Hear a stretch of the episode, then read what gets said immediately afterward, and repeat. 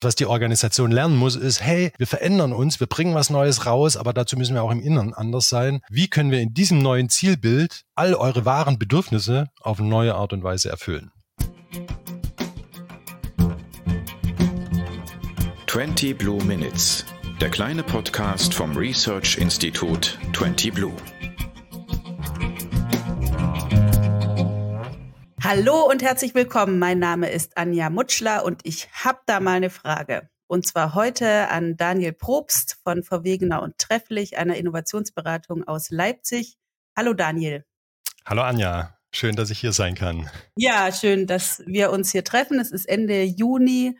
Freitagnachmittag und wir haben sicher beide eine volle Woche hinter uns, werden uns heute einem Thema beschäftigen, wo ich dich nicht ohne Bedacht ausgesucht habe. Wir laufen uns jetzt seit ein paar Jahren immer wieder über den Weg und du bist sehr eng verbunden für mich mit dem Begriff Innovation. Daher will ich dich fragen. Innovation, was ist das und kann man Innovation überhaupt managen? Was ist deine Meinung? Ja, spannende Frage. Und ähm, ich gucke mittlerweile schon ein bisschen mit Abstand auf das Thema Innovation. Das war so äh, vielleicht vor drei Jahren so der Kern äh, von Verwegener und Trefflich, Innovationsstrategien zu entwickeln. Äh, davor haben wir viel so am Prototyping und Kreativprozessen ähm, gearbeitet. Und am Schluss sind wir immer wieder hängen geblieben an wir haben eine gute Idee, der Prototyp funktioniert, die Ressourcen sind alloziert, äh, aber wir machen es trotzdem nicht. Und mhm. da ist so mittlerweile unser Blick eher auf, was fehlt denn oder welche Blockaden stehen mir als Mensch, als Führungspersönlichkeit oder auch als Organisation im Weg, ähm, dass wir das, was wir rational wollen, am Schluss doch nicht tun. Mhm. Aus der Perspektive gucke ich und äh, wenn du mich fragst, was ist Innovation, dann ist es für mich was Neues, das diffundiert, also das sich verbreitet. Also für mich ist äh, mhm. Innovation immer erfolgreich. Sonst ist es eine gescheiterte Erfindung oder Technologie oder irgendwas. Mhm. Aber sobald wir von Innovation sprechen, ist in meinem Blick äh, der Erfolg am Markt in der Diffusion schon da. Ach so, okay. Ich denke natürlich noch einen Schritt vorher auch über die Ideenfindung nach, weil mich der Punkt tatsächlich am meisten interessiert. Du bist jetzt sozusagen Ihr seid vielleicht hängen geblieben an dem Moment der Diffusion, wenn ich die richtig verstehe. Also die Idee ist da, aber trotzdem droht sie zu scheitern, weil sie aus Gründen A bis Z nicht diffundiert wird. Vielleicht kannst du das noch ein bisschen genauer beleuchten, was da passiert und was ihr dann mittlerweile also auch vielleicht macht. Naja, ich glaube, wir sind noch eine Stufe früher gescheitert, beziehungsweise ähm, die Ideen äh, bei den Kunden und Partnern, die wir begleitet haben, weil die meistens noch gar nicht bis auf den Markt geschafft hatten, sondern mhm. schon im Prozess äh, in der Organisation zerrieben oder klein äh, äh, gemacht wurden, so dass es gar nicht mehr erst dazu kam, wirklich zu gucken, bringen wir es auf den Markt, damit das erfolgreich werden kann. Also insofern glaube ich noch eine, ein Schritt früher stecken geblieben. Verstehe ich das jetzt richtig? Also ihr versucht dieses Steckenbleiben zu, naja, verhindern, jetzt irgendwie ein vielleicht nicht ganz geschicktes Wort, aber die Ströme ins Fließen zu lassen, um mehr Innovation zu ermöglichen. Habe ich das jetzt richtig verstanden? Ja, genau. Also das hast du auch schön formuliert. Ähm, so würde ich das auch betrachten. Ähm, wie können wir als Menschen und als Organisation so ins Fließen kommen, dass wir uns, naja, einer Veränderung nicht in den Weg stellen. Und ich glaube, das Wichtige, was schnell außer Acht gerät, ist, äh, es geht nicht nur darum, ein neues Produkt, eine neue Dienstleistung nach außen auf den Markt zu bringen, sondern das bedeutet einfach immer auch eine ja, mehr oder weniger radikale Veränderung nach innen. Also wenn es uns gelingt, als Organisation was echt Neues zu tun, heißt es ja auch, wir haben das noch nicht selber getan. Und wir müssen dann uns damit beschäftigen, wie schaffen wir das im Innen und was bedeutet das für die beteiligten Personen. Und was ist dann, keine Ei, zuerst, muss zuerst eine Organisation, Transformation offen sein, um wirklich innovativ zu sein? Oder kann eine, ein guter Gedanke dazu führen, dass man sich grundlegend verändern möchte? Also meine These mittlerweile ist äh, eher erstere Variante. Mhm. Ich glaube, an der zweiten haben wir uns äh, acht Jahre lang bei Verwegen und trefflich abgearbeitet und gesagt, hey, wenn die Idee so viel Strahlkraft hat, dass allen das Herz aufgeht und alle anfangen zu grinsen, dann wird es schon auch. also das war zumindest in vielen Organisationen, auf die wir getroffen sind, nicht der Fall. Also das Leuchten war halt bei ja, vielen Teams nicht, nicht stark genug oder nicht bei genug Menschen, dass, dass wir gesagt haben, von der geilen Idee geht wirklich auch eine Veränderung der Organisation aus. Deswegen würde ich heute eher drauf gucken, was brauchen wir als Organisation, um uns auf Veränderungen einlassen zu können, weil erst dann die Wahrscheinlichkeit steigt, dass wir es auch erfolgreich umsetzen. Und was brauchen wir? Also vor allem ein Verständnis für Veränderungsprozesse auch bei uns als Menschen im Team. Ganz banal gesagt, Veränderung ist immer gefährlich, weil ich was verlieren könnte.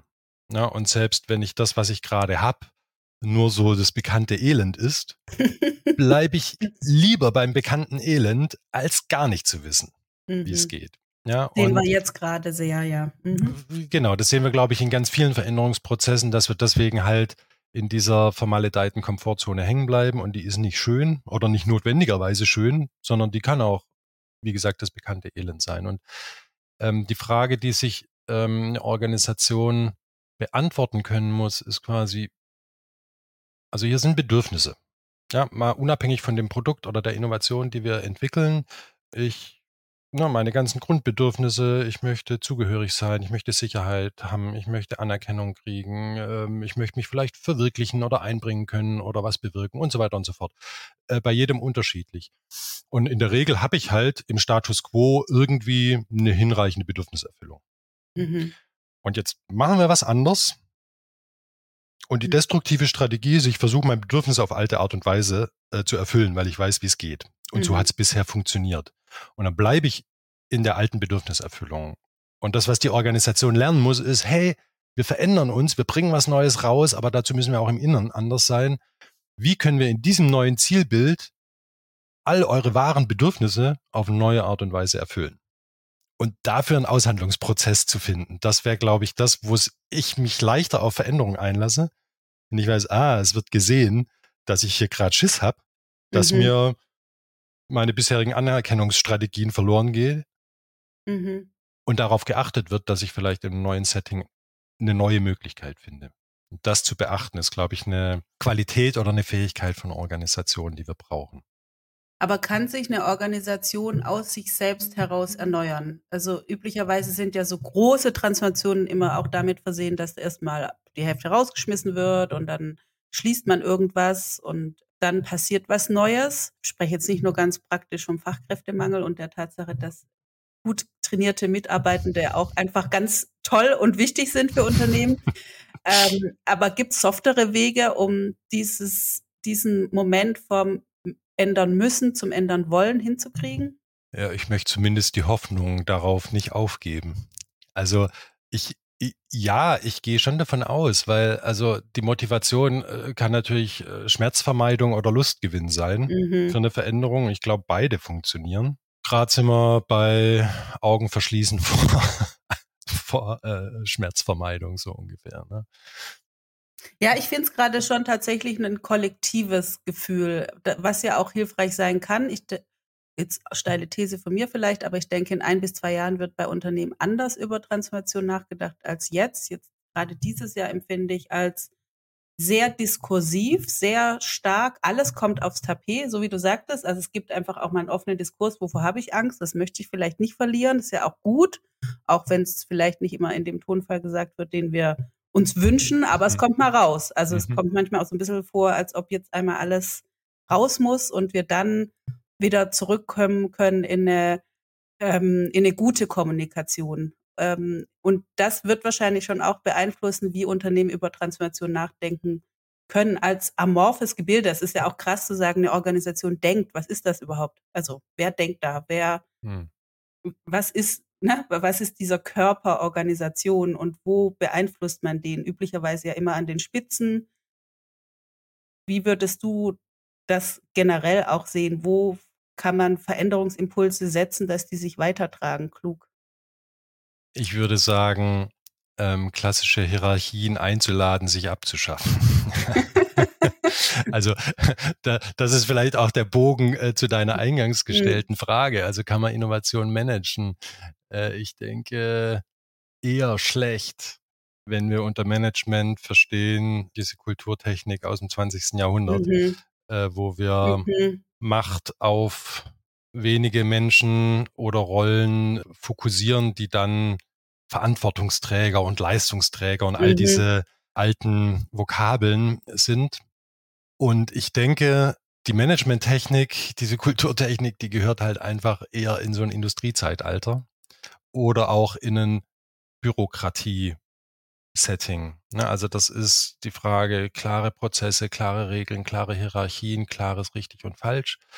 Und wenn ich eine Frage habe, wird die nach oben delegiert, bis sie nie wieder zurückkommt. so, Im Normalfall. Ja. Und äh, das funktioniert halt für, für komplizierte Aufgabenstellungen, aber für komplexe irgendwann nicht mehr. Ja, und ich glaube, wenn Mach wir jetzt ganz kurz den Unterschied kompliziert und komplex für meine liebe Hörerschaft. Naja, eine, eine komplizierte Fragestellung ist eine, da muss ich mitdenken, aber dann kann sie am Schluss auch automatisiert werden, in einem Prozess abgebildet werden und maschinell gelöst werden. Also jetzt mal zumindest vielleicht nicht KI gesprochen, sondern mhm. alte Maschinen, mhm. mhm. ähm, wo das dann auch reproduzierbar ist und wo die Frage immer dann diese Skalierungsthematik mhm. der Industriezeit ist. Und eine komplexe Leistung oder eine komplexe Fragestellung erfordert einfach die Interaktion von ganz vielen Gehirnen und von ganz viel Wissen und lässt sich eben nicht in einen Standardprozess pressen, sondern ist immer auch ein Stück weit ergebnisoffen und entsteht in der Interaktion. Ja, und dafür brauchen wir neue Führungssysteme, die, glaube ich, gerade überall äh, ausprobiert und vertestet werden, aber eben noch ganz viel Legacy im klassischen Management ist, wo nach wie vor in ganz vielen Organisationen Macht gebündelt ist und das eben auch ja. so eine Loslassübung ist. Ne? Also da sind wir wieder bei der Veränderung. Ja. äh, solange Management nicht Wege findet, die eigene Wichtigkeit, die eigene Anerkennung oder die eigene Macht auf konstruktive Art und Weise sich zu befriedigen in ja. einem anderen Setting, wo nicht mehr ich an der Spitze von der Pyramide stehe, solange wird diese Managementfunktion auch immer wieder reproduzieren, dass ich zwar sage, ihr müsst alle Verantwortung übernehmen, mhm. Aber bitte genauso wie ich es auch machen würde. Mhm. Und damit äh, funktioniert Innovation nicht, ja, weil ja. wir für die komplexen äh, Probleme brauchen, dass die Menschen interagieren und Dinge ausprobieren und es eher eben nicht planbar ist und ich nicht weiß, ob ich nachher meine Reputation erhöht habe oder sie verliere, zumindest nicht auf den äh, Management-Gesichtspunkt. Ja, da kriege ich keinen Bonus für und keine Gehaltserhöhung, weil das anders funktioniert. Und deswegen glaube ich, zumindest unter so einem Verständnis von Management lässt sich Innovation eher schlecht managen. Also du sprichst äh, verschiedene spannende Punkte an. Eine Beobachtung, die ich teile, ist, dass Transformation, Veränderung zu schnell als Managementaufgabe begriffen wird. Als aktuelles Beispiel haben wir das Nachhaltigkeitsthema. Damit beschäftigen wir uns bei 20 Blue ja gerade viel. Wie kriegt man Nachhaltigkeitsmanagement, ist ja auch schon wieder so ein Wort, in Unternehmen installiert. und dann ausgerollt ja. und alle mitgenommen. Genau. Und es ist für mich eine ganz interessante Beobachtung, wenn wir mit den Menschen sprechen, die unmittelbar betroffen sind. Das sind also CSR-Beauftragte, Stabsstelle Nachhaltigkeit, Menschen, die relativ viel Verantwortung auf den Tisch gelegt bekommen haben, mach mal unser Unternehmen nachhaltig, aber wenig Prokura haben, also so alles wieder abstimmen müssen. Und da geht es tatsächlich vor allem darum, rauszufinden, ob es diesen einen Pfad oder Schema F gibt, nicht despektierlich äh, gemeint, aber den einen Prozess, den man sicher angehen kann, damit man weiß, danach ist was anders als vorher. Aber ich verlasse das, die Reporting-Struktur nicht. Also Reporting ist also ein ganz wichtiges mhm. Element von Nachweis, ob ich gut oder mhm. schlecht arbeite. Und das ist jetzt einfach nur eine Anmerkung. Also du hast ja mhm. schon alles dazu gesagt. Und das Zweite, was mir dazu einfällt, ich bin ja nun selber auch Gründerin und Geschäftsführerin und hatte das schon aus unserem Vorgespräch auch als sehr spannenden Impuls mitgenommen, dass ihr ja, ihr habt ja eure eigene Chefrolle auch überarbeitet vielleicht willst du das mal ein bisschen ausführen, weil da finde ich, steckt sehr viel Interessantes drin. Denn Chef, Chefin sein, Verantwortung übernehmen ist ja auch nicht nur leicht und schön, sondern es gibt ja auch für die Amorphisierung von Macht viele Gründe. Erzähl mal, wie ihr da gerade da steht, was ihr entwickelt habt. Wir haben da immer wieder experimentiert. Wir waren ja zwischenzeitlich mal zu neunt, ähm, drei PartnerInnen und äh, fünf Angestellte. Und äh, wir haben immer experimentiert mit, wie geht es. Ne? Also, ich meine, wir hatten äh, ja glücklicherweise immer ein Team von Leuten, die Verantwortung übernehmen wollten und auch mhm. gestalten wollten. Und äh, dann immer eher so die Frage, wo ist unser Fokus oder wie viel Bauchladen machen wir, wenn wir äh, quasi jeden auch sein eigenes einbringen lassen, sein eigenes entwickeln. Und irgendwann standen wir immer wieder vor der Frage, was ist fair, was ist unfair.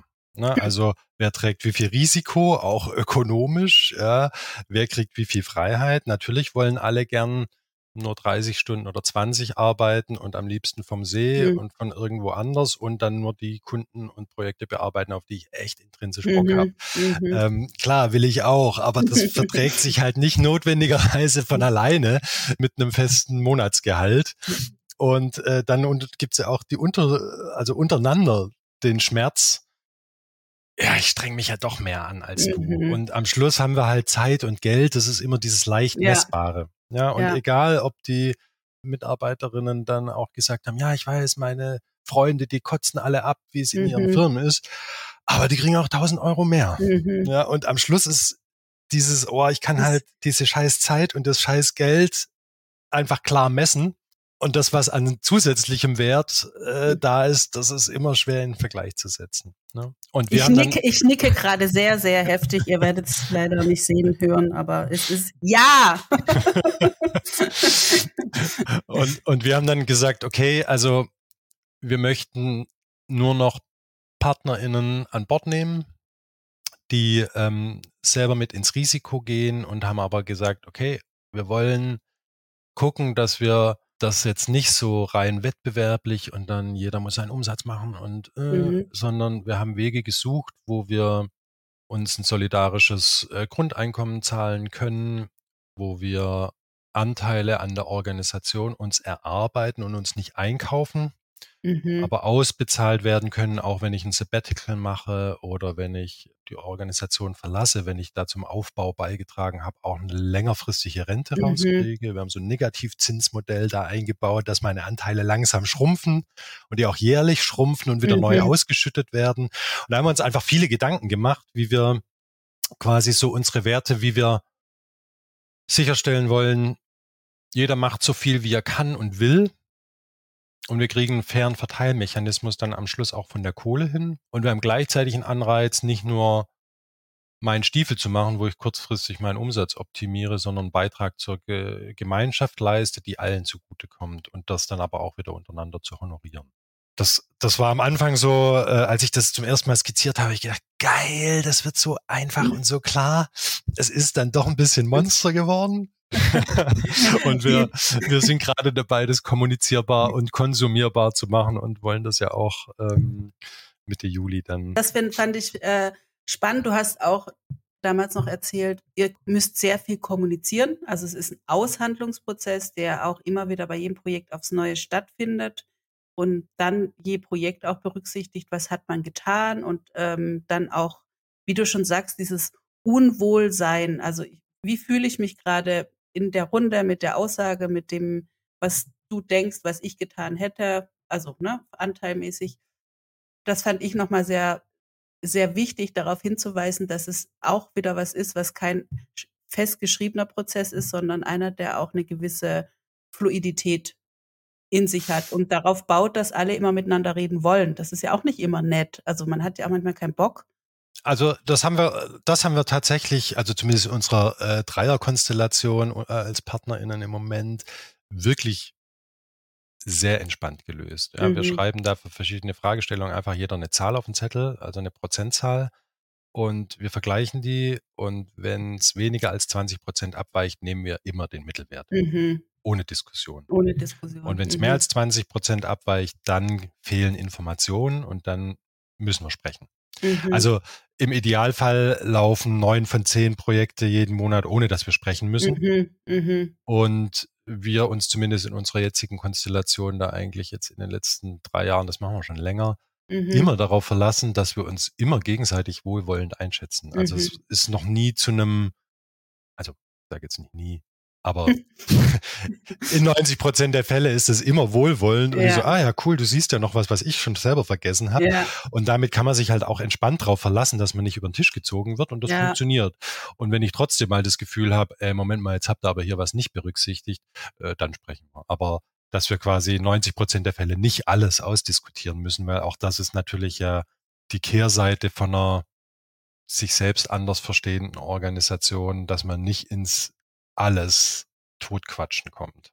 Ja, okay, das ist auch vielleicht nochmal ein wichtiger Hinweis, denn das ist ja eine Sache, die man oft hört, oh, jetzt kommt wieder so jemand, der einem Veränderung beibringen will, jetzt müssen wir erstmal reden, vom Machen ins äh, vom Reden ins Machen zu kommen, ähm, ist, ist wahrscheinlich auch so eine Kiste. Wahrscheinlich einfach mal ausprobieren, auch ein paar Sachen, ne? Oder was ist so ein ja, also ich glaube, das ist die schöne Erfahrung, die wir haben, weil wir eben aus diesem Kreation, Design Thinking, Prototyping kommen und das auch einfach wirklich gut gefrühstückt haben, dass wir uns schon auch immer wieder mal mit einem Prototyp zufrieden geben, es ausprobieren und darauf verlassen, dass entweder funktioniert, dass niemand jemals mehr wieder schreit, oder mhm. wir machen die nächste Iteration. Mhm. Mhm. Und da sind wir, glaube ich, also miteinander mittlerweile so geübt und durchlässig, dass das gut funktioniert es war ja immer das Bonbon war, wenn du wirklich äh, disruptiv sein willst, musst du eine neue Firma gründen. So, ne? Mhm. Startup oder ein Spin-off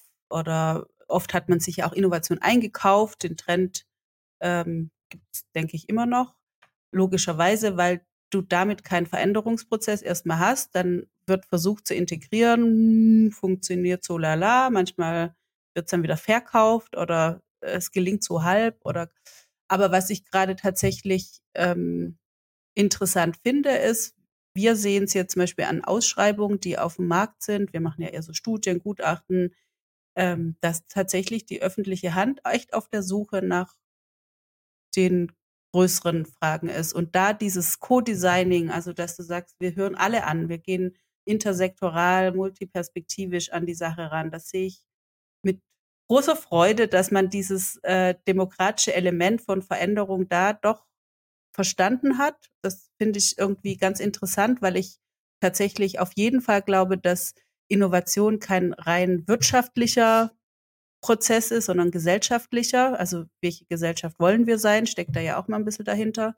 Und das fand ich irgendwie ganz spannend, dass, dass es da aus meiner anekdotischen Evidenz zumindest eine, eine interessante Verschiebung gibt. Also das finde ich erstmal total schön zu hören, ja, also es macht mir gerade Mut. Ähm, ich habe irgendwann äh, aufgehört, mich mit Ausschreibungen zu beschäftigen, weil ich da in dieser Bürokratiefalle mich äh, mhm. also äh, ganz unwohl gefühlt habe. So, oh, da, da. aber das ist total schön zu hören, dass du da also Bewegung wahrnimmst und Du machst ja nochmal jetzt eine ganz neue Ebene auf. Also wenn wir über Transformation sprechen, verstehe ich zumindest dann eher den gesellschaftlichen Teil. Also mhm. Also Innovation ist das Wirtschaftliche, ich will erfolgreich mhm. werden und brauche mhm. irgendwann den Return on Investment. Und deswegen mhm. werden aus sozialen Innovationen irgendwann halt doch keine mehr. Mhm. so. Und ähm, der Druck, gesellschaftlich ähm, äh, voranzukommen, ja, ist, ist ja, glaube ich, einfach nicht mehr. Äh, kann man die Augen nicht mehr vor verschließen. Mhm. Und äh, umso schöner, wenn Verwaltungen da ähm, offensichtlich äh, wach sind dafür und auch Wege suchen. Und ich glaube tatsächlich, das wäre ein mega wichtiges Feld zu gucken. Also wie können wir unser Steuergeld, unsere äh, kollektive Verantwortung so einsetzen, dass tatsächlich auch gesellschaftlich relevante Innovationen entstehen, die tatsächlich gesellschaftlich wünschenswerte Transformation erzielt. Ja. ja weil ich glaube, in der Falle stecken wir ja so mit unserem Silicon Valley Investoren ähm, Heldentum drin. Ob das am Schluss irgendwas gesellschaftlich wirklich wünschenswertes herausbringt, puh, Mhm. Sag mir die fünf Beispiele, die du kennst, wo es nicht irgendwo doch umkippt und natürlich die kapitalistischen Verwertungsinteressen obendran stehen. Mhm. Weil Innovation fucking teuer ist in der mhm. Regel, vor allem wenn mhm. Technik im äh, mhm. Spiel steht. Und dann steht Kapital drin und dann muss irgendwo der Return kommen und dann ist die Frage, wer kriegt die Medizintechnik am Schluss als erstes und äh, wird aus dem aus der sozialen Plattform einfach eine abgefuckte Gig-Economy, die mhm. einfach nur Menschen auf eine andere Art und Weise wieder ausbeutet. Ne? Und also da einen staatlichen Player, der wirklich Lust auf gesellschaftliche Veränderungen äh, hat, irgendwie zu installieren, wäre wär, Jackpot, glaube ich. Ja, ich glaube, ähm, dass ich das auch noch mal in einem weiteren Podcast mit jemand bespreche, der die Kunst vertritt, weil ich halte diesen Transformationsaspekt, den du jetzt zuletzt angerissen hast, also der nichts mit wirtschaftlicher Verwertbarkeit zu tun hat, sondern die Gesellschaft meint wesentlich dort abgebildet. Und mhm. ähm, deswegen äh, verstärkt sich mein Wunsch, nach diesem Gespräch nochmal mit jemandem zu reden, der in äh, der ja das Ganze aus künstlerischer Perspektive begleitet. Du weißt, wir könnten ewig ewig sprechen, aber unsere 20 Blue Minutes, die ihr jetzt äh, hört in der 15. Folge, sind auf eine halbe Stunde begrenzt. Was ist das für eine Verwertungslogik? ja, ja, das ist Nutzerfeedback. Das, der, äh, der, der 20 Blue Salon. Äh, ja, die 20 Blue Hour, genau, ja. die äh, wird, äh, die darf länger sein, aber hm. ähm, der das fokussierte Interview, das wir jetzt, finde ich, sehr schön hinbekommen haben. Ich ähm, habe meine Frage, die ich mir gewünscht habe, dass ein Daniel Probst sie beantwortet, beantwortet bekommen. Ich sehr schön. Und ähm, werde, auch wenn ich im Urlaub bin, hoffen, dass du nochmal ein Webinar machst zu dem Thema neues Partnerschaftszusammenarbeiten, weil ich auch glaube, dass wir kleinen Firmen, die Purpose, also von einer Idee wirklich getrieben sind und einen Moment haben, dass wir uns auch immer wieder selbst hinterfragen müssen, was ist das eigentlich, was sind wir? Wir müssen ja keine großen Strukturen imitieren, sondern wir haben ja auch die Freiheit zu sagen, lass es uns nochmal auf Null setzen und immer wieder neu hinterfragen. Ich habe das wunderbare Grabsteinbild von einem deiner Newsletter nie vergessen, dass man sich also immer mal wieder überlegen soll, ich trage mein Unternehmen zu Grabe, was soll auf dem Grabstein stehen, finde ich großartig. Mhm. Die Übung mache ich auch immer ganz gerne. ja, super.